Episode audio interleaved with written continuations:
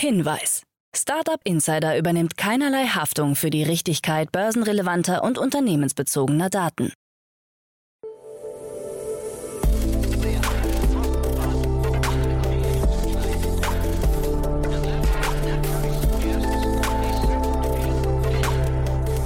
Startup Insider Daily. Morgen Update. Einen wunderschönen guten Morgen. Hallo und herzlich willkommen zu Startup Insider Daily am Morgen. Wir haben Montag, den 4. Juli 2022. Mein Name ist Levent Kellele und wie immer gibt's jetzt erst einmal eine Übersicht über unsere heutigen Tagesthemen. Kapitalerhöhung bei Windeln.de geplatzt. Volt liefert Lebensmittel von nah und gut. Klarna vor möglichem massiven Bewertungseinbruch. Uni Maastricht erhält Lösegeld mit Gewinn zurück und neue Rassismusklage gegen Tesla. Tagesprogramm. Hier kommen die Hinweise zu unserem heutigen Tagesprogramm für euch. In unserer Vormittagsausgabe sind wir zurück mit unserer Rubrik Investments und Exits, das Format, in dem wir Expertinnen und Experten der Venture Capital Szene einladen und mit ihnen über aktuelle Finanzierungsrunden und Exits sprechen und sie analysieren. Heute ist Maroje Gürtel, Principal bei Verdane zu Gast und wir sprechen mit ihm über Klarna und deren Bewertungsabschlag von 46 auf nur noch 6,5 Milliarden Dollar. Außerdem über den VC-Fonds June, der wird jetzt umbenannt umbenannt in Magnetic und erlebt eine neue Ausrichtung. Fokus für die Investments sollen Innovationen wie Kryptowährungen oder synthetische Lebensmittel sein. Und Eco3D ist Thema des Gesprächs. Das New Yorker Unternehmen erhielt kürzlich in einer Finanzierungsrunde 5,5 Millionen US-Dollar. Das und mehr bei uns um 10 Uhr. Weiter geht es dann mit unserer Mittagsausgabe. Alexander Giesecke, Co-Founder und CEO von Simple Club, ist im Gespräch über die neue Series A Finanzierungsrunde in Höhe von 7,2 Millionen Euro. Das geht los um 13 Uhr. Und dann kommen wir heute Nachmittag noch einmal zurück mit einem Interview mit Bijan Mashak, Co-Founder von Refill. Die Bestellplattform Choco übernimmt Refill nämlich und baut damit sein Deutschlandgeschäft weiter aus. Mehr dazu hier bei uns im Podcast um 16 Uhr. So viel zum Überblick über unsere heutigen Ausgaben. Jetzt gibt's noch ein paar Verbraucherhinweise für euch und dann gibt's die heutigen Nachrichten, moderiert von Frank Philipp. Startup Insider Daily. Nachrichten.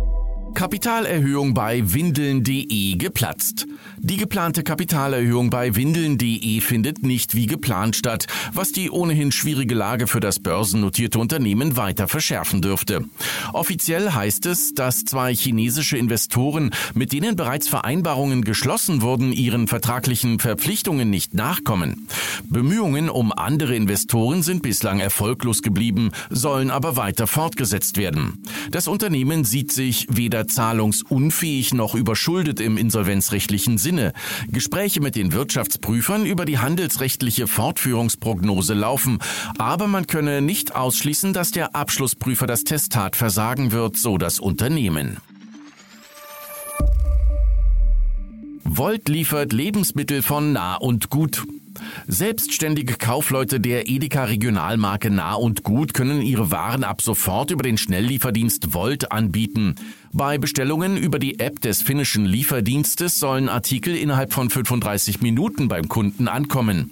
Zu Beginn sind aber nur wenige Nachbarschaftsläden bei Volt vertreten. Ursprünglich sollte die Kooperation bereits im Oktober 2021 starten, wurde aber nach Bedenken zwischenzeitlich auf Eis gelegt. Eine Edeka-Sprecherin stellte klar, wir sehen als Regionalgesellschaft nach wie vor perspektivisch keine Zusammenarbeit mit Volt. Unsere selbstständigen Einzelhändler betreiben betreiben ihre Märkte als eigenständige Unternehmen und entscheiden selbstständig über ihr Sortiment, ihr Personal sowie die Abläufe in den Märkten. Klarna vor möglichem massiven Bewertungseinbruch. Das schwedische Buyout Pay Later Fintech scheint sich bei der Suche nach neuen Investoren mit großen Schwierigkeiten konfrontiert. Laut Berichten des Wall Street Journal müsse das Unternehmen starke Abschläge bei seiner Bewertung verkraften. Diese scheint im Zuge der Verhandlungen auf 6,5 Milliarden Dollar gefallen zu sein. Vor etwa einem Jahr hatten noch bekannte Investoren wie Softbank oder Sequoia auf einer Bewertung von 45,6 Milliarden Dollar in das Startup investiert, also rund dem siebenfachen der aktuellen Bewertung.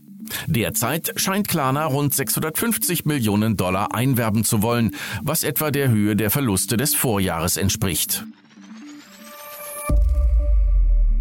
Crypto Queen auf Liste meistgesuchter Personen. Das FBI hat die als Crypto Queen bekannt gewordene Betrügerin Ruja Ignatova auf die Liste der zehn meistgesuchten Flüchtigen gesetzt. Für Hinweise, die zu einer Festnahme führen, wurde zudem eine Belohnung von bis zu 100.000 Dollar ausgesetzt. Das FBI geht davon aus, dass durch Ignatovas Tätigkeiten rund um die vermeintliche Kryptowährung OneCoin ein Schaden in Milliardenhöhe entstanden ist. Tatsächlich hatte die als Bitcoin-Killer beworbene Währung nie existiert. Darüber hinaus hätten Ignatova und ihre Partner ein ausgeklügeltes Multilevel-Marketing-Konzept verfolgt, bei dem Investoren dazu angestiftet wurden, OneCoin-Pakete an Freunde und Verwandte zu verkaufen. Die Crypto Queen ist seit ihrer Ausreise von Sofia nach Athen am 25. Oktober 2017 spurlos verschwunden. Uni Maastricht erhält Lösegeld mit Gewinn zurück. 2019 zahlte die Universität Maastricht 200.000 Euro in Bitcoin, um wieder an verschlüsselte Daten heranzukommen, die zuvor bei einem massiven Hackerangriff gestohlen wurden. Die Kriminellen verschlüsselten hunderte von Windows-Servern und Backup-Systemen, sodass 25.000 Studenten und Angestellte nicht mehr auf wissenschaftliche Daten, die Bibliothek oder die Post zugreifen konnten. Die niederländische Polizei verfolgte einen Teil des gezahlten Lösegeldes bis zu einem Konto eines Geldwäschehändlers in der Ukraine zurück. Dieses konnte im Jahr 2020 beschlagnahmt werden, inklusive Bitcoins im Wert von 40.000 Euro des von der Universität Maastricht gezahlten Lösegeldes. Da die Auszahlung erst jetzt möglich war, konnte sich die Universität über eine Wertsteigerung auf eine halbe Million Euro freuen. Autonome Robotaxis sorgen für Stau. In San Francisco haben fahrerlose Fahrzeuge für einen Stau gesorgt und Autofahrer an der Weiterfahrt gehindert. Dem Robotaxi-Anbieter Cruise zufolge habe ein Softwarefehler dafür gesorgt, dass sich die Fahrzeuge unbeabsichtigt hintereinander versammelten. Fahrgäste seien nicht betroffen gewesen, heißt es.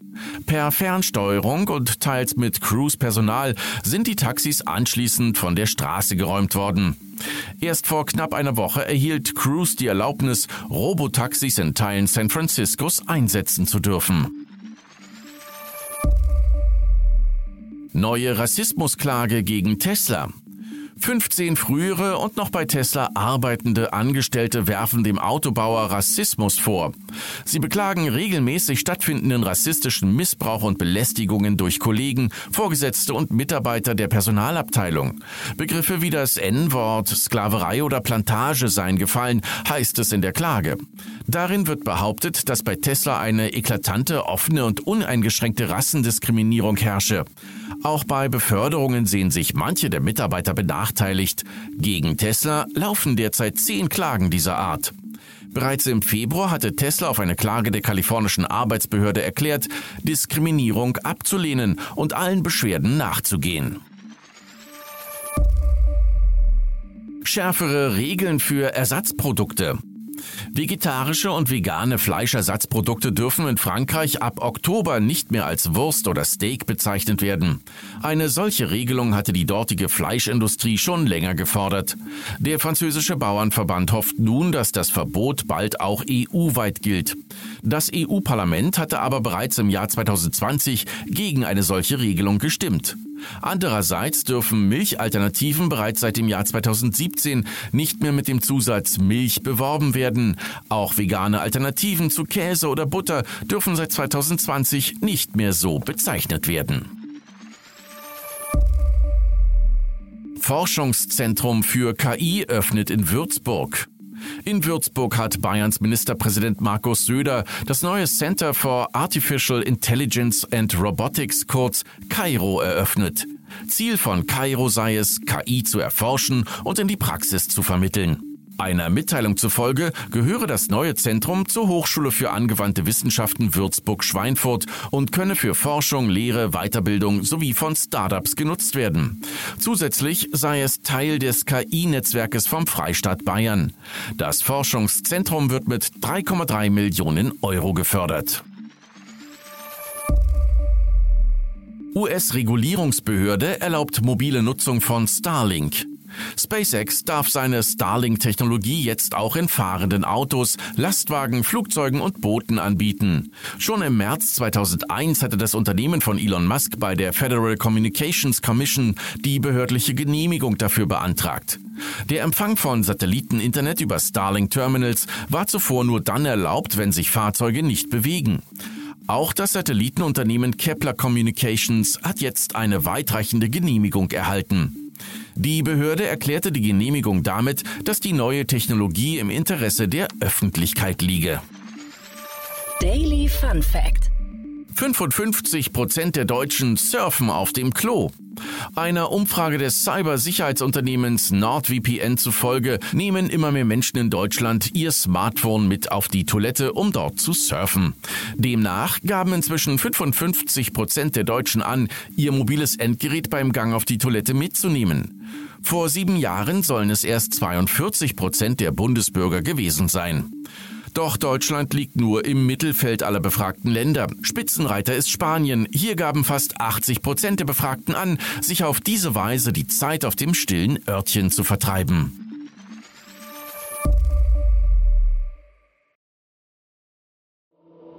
Startup Insider Daily. Kurznachrichten. Die Umstellung auf den digitalen Krankenschein sorgt in der Praxis für Probleme.